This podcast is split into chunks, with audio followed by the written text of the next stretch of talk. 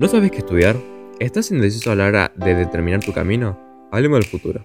La plataforma online que te ayuda a guiarte en la toma de estas importantes decisiones. Ya sea en nuestra página web o en nuestro podcast, podrás encontrar entrevistas, experiencias y testimonios de gran valor. Este primero de noviembre comienzan las inscripciones a la facultad, y es completamente normal que no sepas qué elegir. Recuerda que elegir una carrera no debe ser una carrera.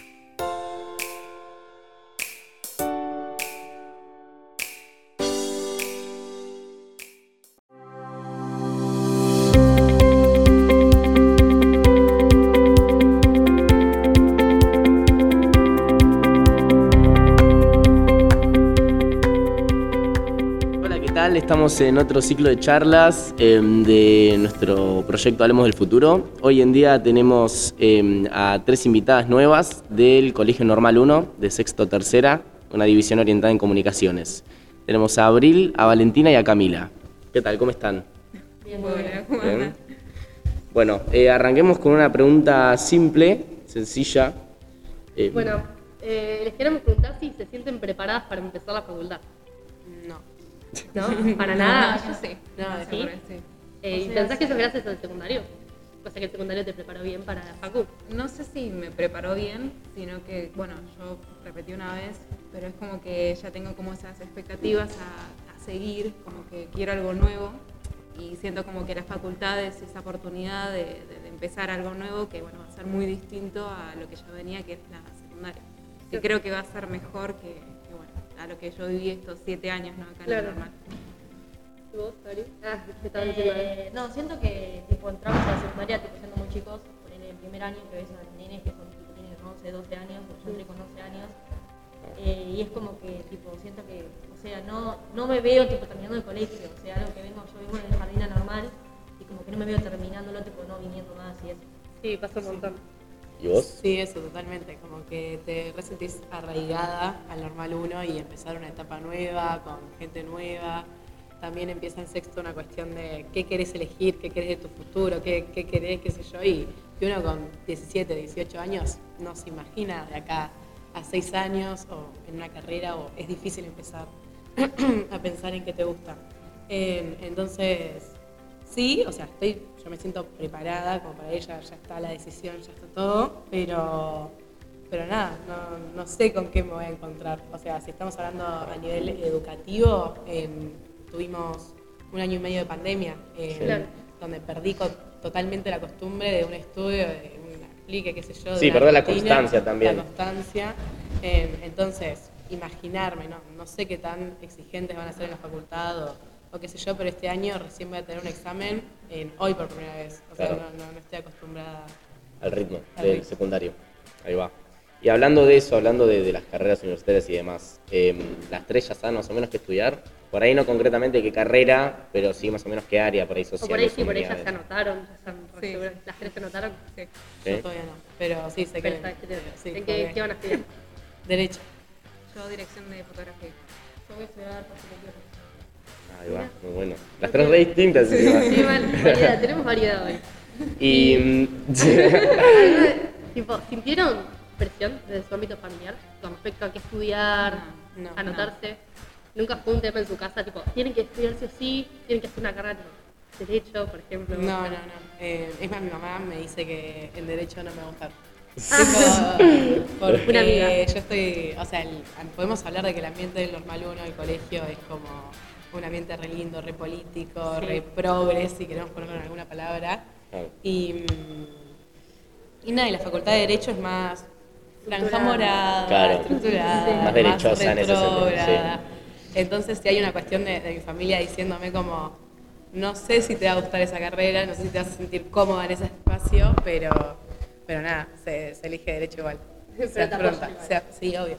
Ahí va. Bueno, muy bien igual. Eh, está bueno que a veces, no- a veces, a veces está bueno no escuchar a los papás, creo yo. Eh, no siempre hay que tomarlo como No, referencia. igual todo mi círculo me dijo, no, derecho no, no, no te vas a sentir muy cómoda. El mismo El mismo entrevistador El mismo le dijo entrevistador eso. me Pero dijo bueno, eso. ese es un tema aparte. Eh, y después, bueno, fotografía. Fotografía, sí, bueno, en el ámbito familiar también. eh, hubo varios de mis familiares que tuvieron que dejar justamente porque estaba ese como paradigma Claro. que era como que el arte no te da de comer. Total. Entonces, en ese sentido, mi familia me reapoyó y era como, bueno, seguirlo igual, o sea, por más de que sí vas- van a surgir eh, oportunidades eh, en el ámbito laboral, pero que no sea un impedimento para que yo no pueda estudiar eso. Así que en ese sentido sí me, me incentivaron bastante para que pueda seguir y bueno, lo que me gusta lo hago. Pero bueno, en Sí, eso está buenísimo. Porque Sí. es verdad que pasa un montón eso de, ay, si haces arte te vas a sacar de hambre. Claro. así, o, bueno, hacelo, pero como un hobby, seguir una carrera. Claro. A mí mismo me pasa, yo hago teatro. Sí. Y en un principio había planteado seguir teatro y no fue muy buena la respuesta. ¿no? Claro. No, pero Y a vos, sí. eh, Abril, te bancaron siempre. Eh, sí, o sea, mis viejos saben que me gusta la gastronomía desde chiquita, pues tipo hice un curso, mi primer curso de cocina fue a los 11 años. Y como, y como que siempre me apoyaron, tipo que sabían y me incentivaron. Y es más, tipo cuando tenía 13 años mi mamá me quiso mandar, o sea, yo era mi sueño, tipo, estudiar gastronomía y quise ir al Mundo Pastel que queda en el centro y me dijeron, me- o sea, me rechazaron porque era chica y tenía que tener 16 años y como que estaba esperando a cumplir 16 años para ir a Mundo Pastel. Pero bueno, los cumplí, me decidí por una tipo ir por un instituto más tipo profesional y nada, la verdad que sí me apoyaron en eso. O sea que es como que estás cumpliendo tu sueño chiquita. Sí. Es raro, porque normalmente uno, cuando es chiquito, se imagina una cosa que después cuando crece, Sí, nada que Claro, ver. nada que ver. Sí, no, eso es mantenerlo desde los 11 hasta los... Sí, es un montón. Está re- 18. está re viola. Bueno, pero con respecto a ese tema, con, con respecto a la familia, en la carrera y demás, está muy bueno que en líneas generales las tres tengan apoyo de sus familiares, digamos, que no, no les sea un impedimento, porque también pasa mucho que quizás, eh, no sé, por ejemplo, te- estudias Derecho porque tus viejos tienen un estudio, entonces es muy cómodo, de hecho en, en la facultad de la UNLP de Derecho pasa mucho eso, o sea, la mitad de los estudiantes sí, es porque sí. mi papi tiene el estudio, Claro. No es porque realmente te guste, claro, no es porque realmente te guste el derecho o la profesión. Eh, pero bueno, nada, en definitiva, o sea, siguiendo cualquier carrera que, que- que elijan seguir, está bueno tener el apoyo de tus viejos, ¿no? Eh, desde lo económico hasta lo emocional. Eh, sobre Sí. todo si, por ejemplo, se trata de carreras como, no sé, fotografía, que es muy costosa en ciertos Sí. aspectos, porque nada, el cuerpo de una cámara, el, Todo, el lente, sí. todo es carísimo. Pero bueno, nada, cambiando un poco el rumbo de la entrevista, eh, nos gustaría preguntarles cuál es su opinión con respecto al contexto político que atraviesan los jóvenes hoy en día. Es decir, eh, bueno, vemos mucho por ahí en la tele el hecho de que se fomenta la, eh, el hecho de emigrar, eh, irte del país porque este país es inviable, bueno, todo ese discurso de la derecha. Eh, ¿Qué piensan a partir de, de este disparador de los jóvenes, de la actualidad, del trabajo, bueno, en general, como un, un todo? ¿Qué piensan de eso? Yo estoy preocupada ¿Sí?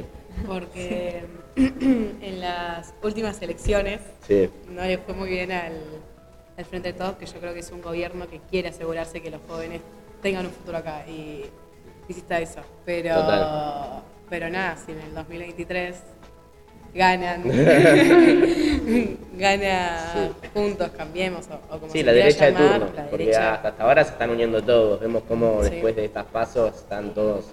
llevándose bien dentro de todo. llega a ganar eso, eh, creo que, que se nos viene una crisis muy importante y lo que los van a pagar eh, somos los jóvenes, más allá de, de lo económico y de pensar que, que en un futuro no sabemos si nos vamos a poder comprar una casa, si estamos en tal crisis, no sabemos eh, cómo vamos a mantener un departamento, un trabajo, un estudio, si, si no hay nada asegurado.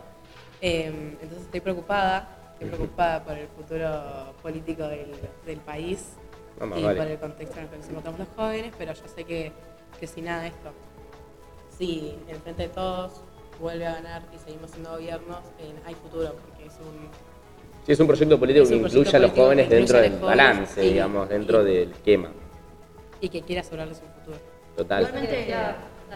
eso es mentira, porque ponele ahí un montón de, tipo, tenés un montón de salidas tipo, facultativas o lo que vos quieras, tipo, si no querés estudiar algo que sea tipo respecto a la universidad, tenés un montón de carreras y todo, pero como que siento que los que apoyan tipo, la derecha no, como que no lo ven o no sé, tipo como que dicen, no, me voy a ir del país y capaz que tipo vienen, usan la educación pública, ponele, Total. y después se quieren ir a la mierda porque ya usaron la educación pública y ya está, tipo usaron la Argentina Sí, la educación digamos, pública y listo. fruto de, de- las oportunidades que hay país, porque en otros países como, bueno, no sé qué sé yo, Estados Unidos o alguna Europa, la educación es totalmente privada, digamos, tenés que pagar desde el último, desde el primero hasta el último centavo de cualquier moneda y sobre todo en euros, dólares, digamos.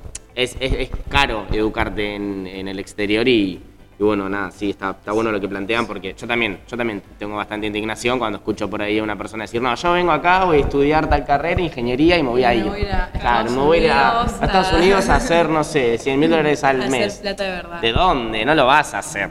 Entonces, Eso también por ahí te indigna un poco. Y con respecto al trabajo por ahí, ¿pueden decir algo? Digamos, ¿qué opinan del empleo joven? ¿Cómo ven a los jóvenes ubicados en el, en el esquema laboral? Hoy en día muy en negro.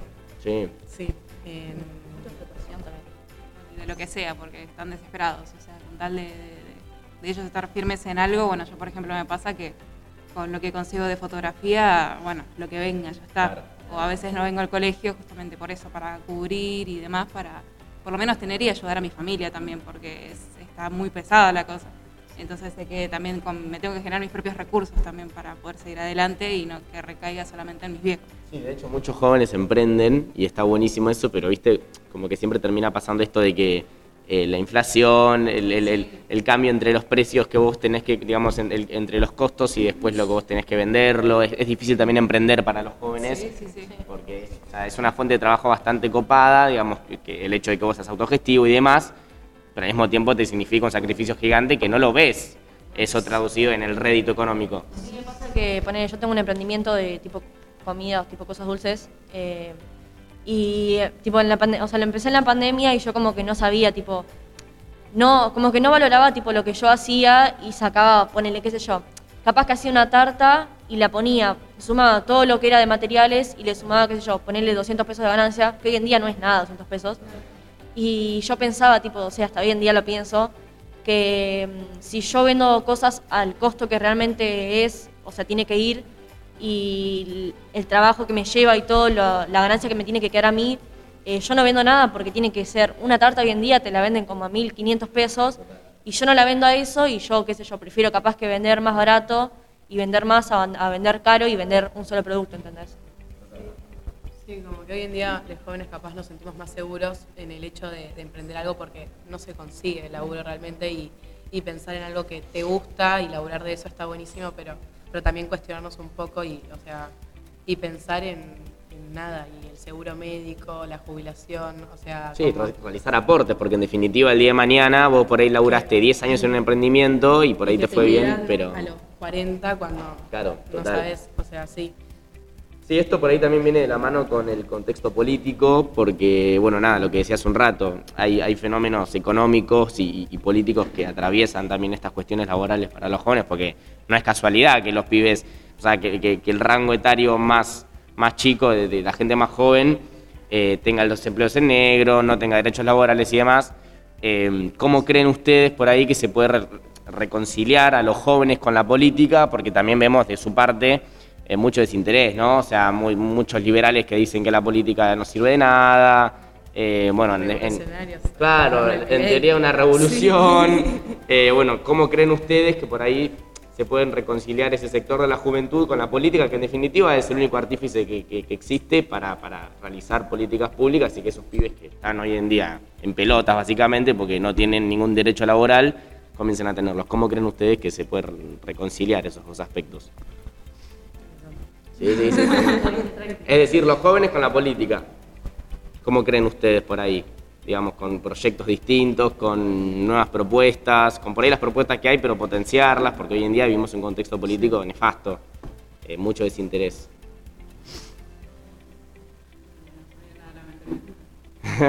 Bueno, por ahí ustedes mismas están desencantadas con la política Ah, y piensan, no, la verdad no me interesa o no sirve de nada. Y también saber.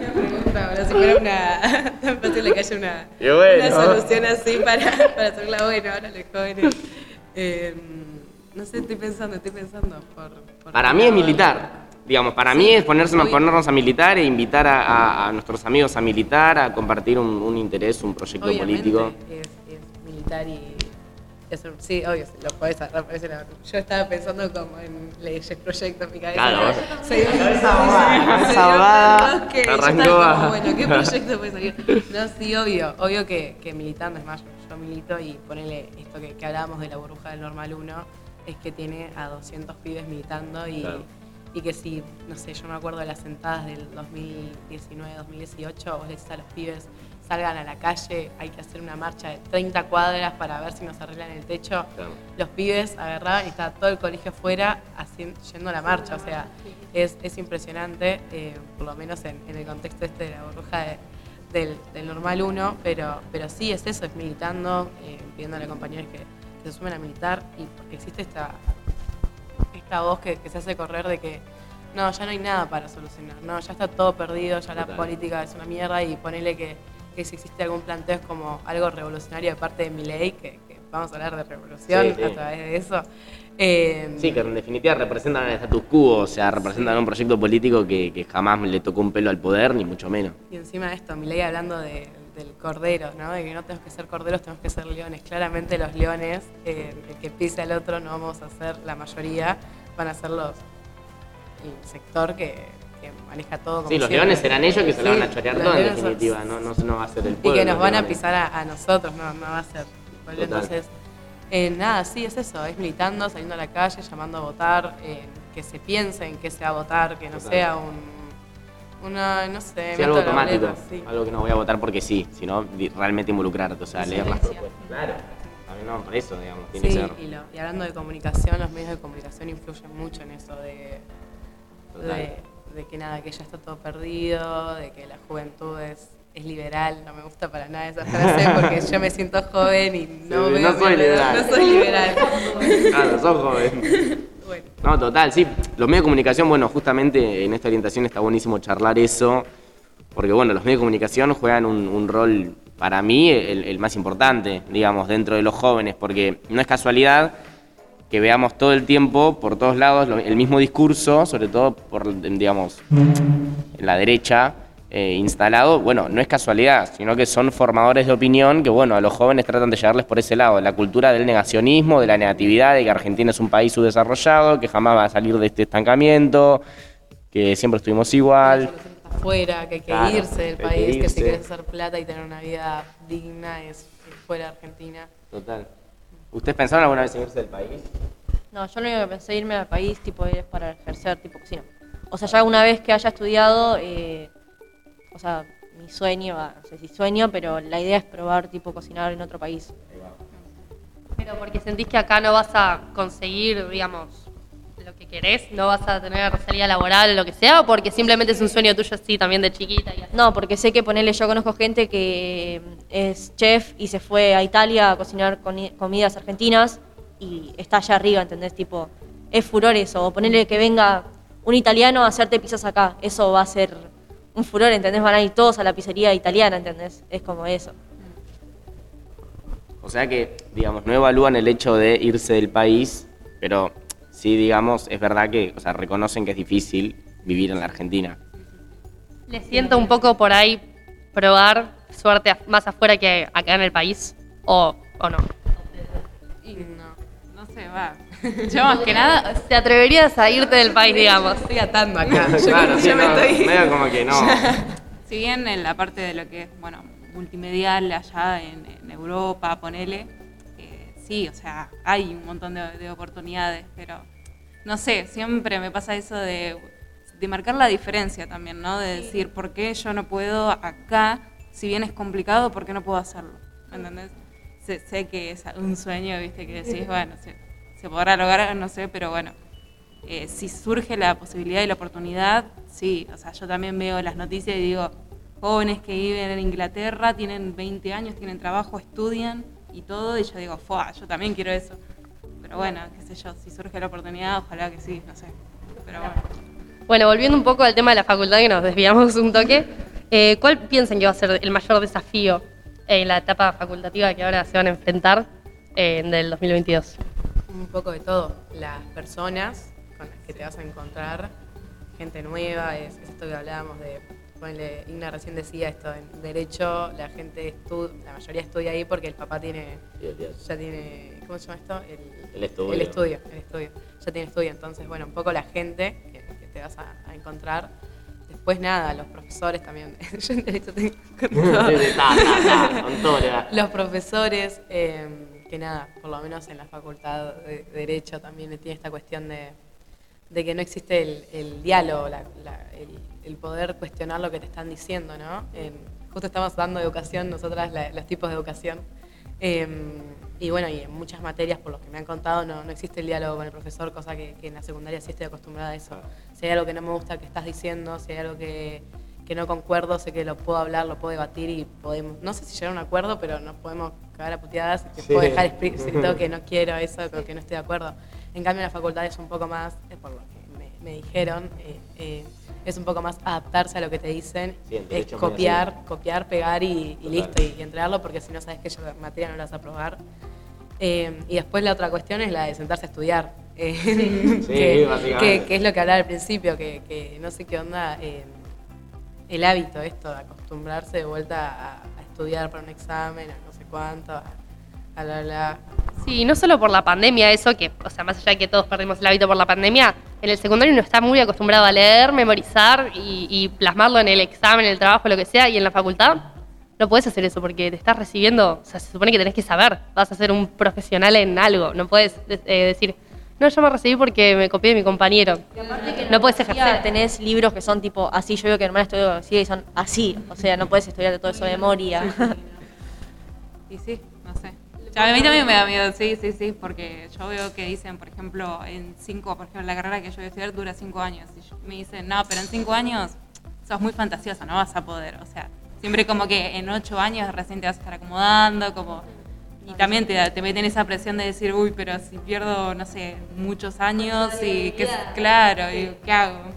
Y esa cuestión de que, o sea, yo no, pero creo que, que la mayoría de acá este, están acostumbrados a la preceptora diciéndote qué trabajo debes. En la facultad es todo, es todo voluntad propia. Eh, entonces, nada, es encontrarse con, con un mundo nuevo que está bueno, tiene un montón de, de- de cosas buenísimas porque es una etapa re linda, pero a la vez es acostumbrarse y adaptarse a eso, a eso nuevo y, y romper con las costumbres que, que teníamos.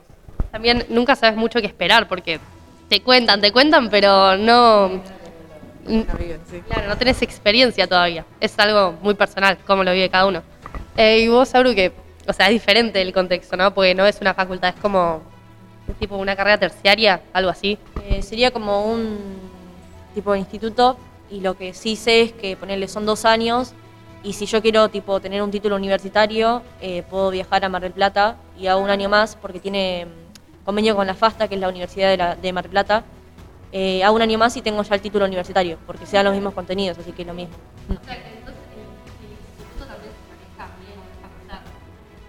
Claro, dan los mismos contenidos y todo, y a mí el título que me dan acá me lo firma la universidad allá, tipo el director, y si yo quiero un, un tiempo, o sea, no tengo que ir ni bien termino, sino si quiero cuando yo quiera, voy a Mar Plata o el año ese y ya tengo universitario.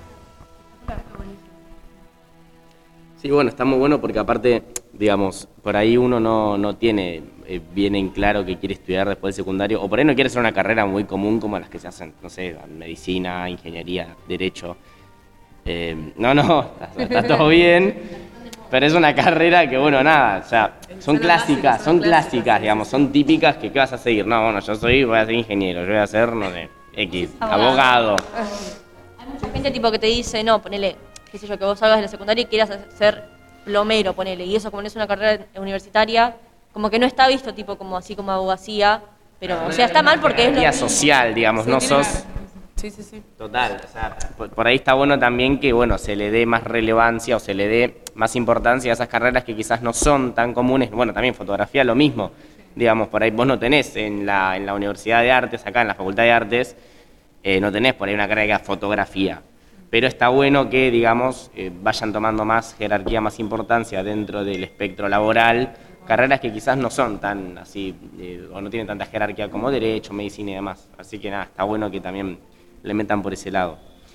Eh, hablando de esto, estaría bueno preguntarles si desde el colegio, es decir, si desde el Normal 1, tuvieron algún acercamiento hacia las propuestas de las carreras existentes en las universidades, no sé, la UNLP, bueno, dentro de acá en La Plata también la UCALP, eh, ¿tuvieron algún como acercamiento, alguna orientación vocacional, algún programa, algo, les hicieron llegar dentro del cole?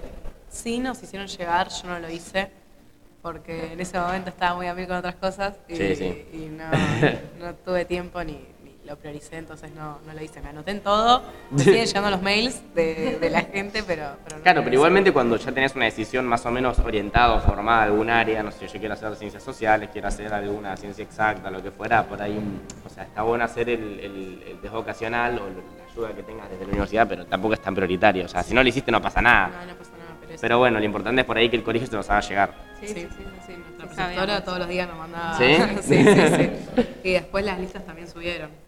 Las listas, claro, del colegio, sí. Sí. Sí, bueno, esos son, son programas que ofrece la UNLP, que están buenos, que bueno, puntualmente hay uno que se llama Venía la UNLP, que bueno, nada, justamente em, trata de orientar más o menos un poco a los estudiantes de sexto año sobre qué propuestas hay y demás. De hecho, nosotros tuvimos, eh, Octava tuvo una charla con, con Venía la UNLP, estuvo buena. Em, pero La pueden bueno, escuchar, ¿eh? No hablemos del futuro. Claro, la Ah. pueden escuchar si quieren en nuestra página web, si gustan. Em, pero bueno, nada, ya como para ir cerrando, estaría bueno preguntarles em, qué le aconsejarían a algún alumno que promueve a sexto año, es decir, que hoy en día está en quinto y que va a pasar a sexto, sobre, bueno, esta etapa prefacultativa, digamos, consejos sobre, eh, por ahí, no sé, cuando están indecisos, cuando no saben qué estudiar, cuando sí saben qué estudiar, pero no saben dónde, ¿qué le aconsejarían a ustedes? Como, porque ya deben estar a punto de anotarse o ahí. Que sigan muy de cerca eso, la UNLP, que, que da un montón de herramientas en ese sentido, da un montón de. Tiene páginas para enseñarte a inscribirte, en esto de los vivos, no sé cuánto. Esperemos que el año que viene sea todo más presencial, Sí. que tiene una dinámica más lindo ir a la facultad, que te hagan una visita a la facu. Una o- remística. O, o lo que sea, que, que haber un vivo. Eh, pero eso, como que sigan muy de, de cerca de la UNLP para, para irse guiando. Que nada, que, que sepan también que, que no es algo, o sea, no es que vos elegís una carrera y te casás con esa carrera de por vida, puedes ir cambiando, te puedes cambiar. Y está esa amplitud a, a que vos elijas, a que pienses, a que si no te gustó, bueno, eh, nada, el año que viene te vas a anotar en otra.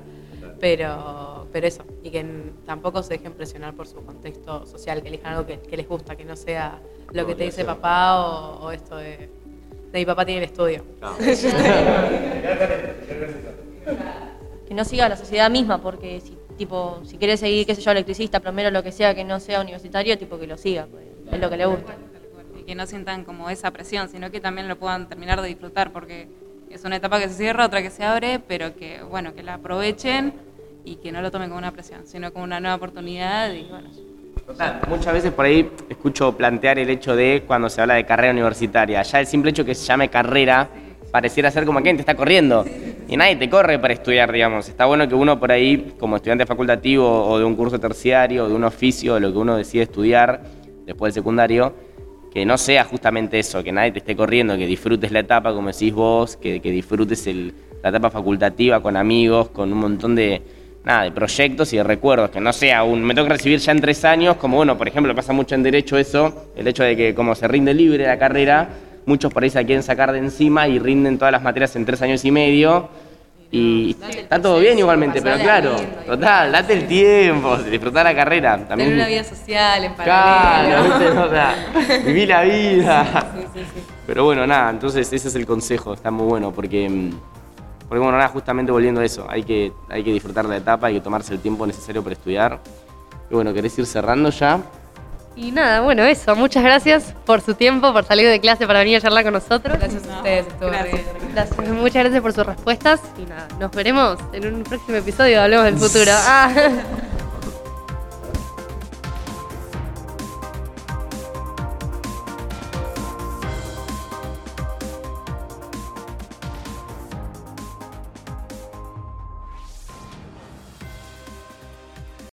¿Te interesa entender el punto de vista de un profesional? ¿Qué carrera se adapta más a tus necesidades? Hablemos del futuro te ofrece todo esto y más. Escaneando el código QR podrás acceder a nuestra página, donde vas a encontrar testimonios de militantes, profesionales, estudiantes, información sobre las carreras, entre otras cosas. No dejes pasar un segundo más. El futuro no te espera. Nosotros esperamos lo mejor para vos.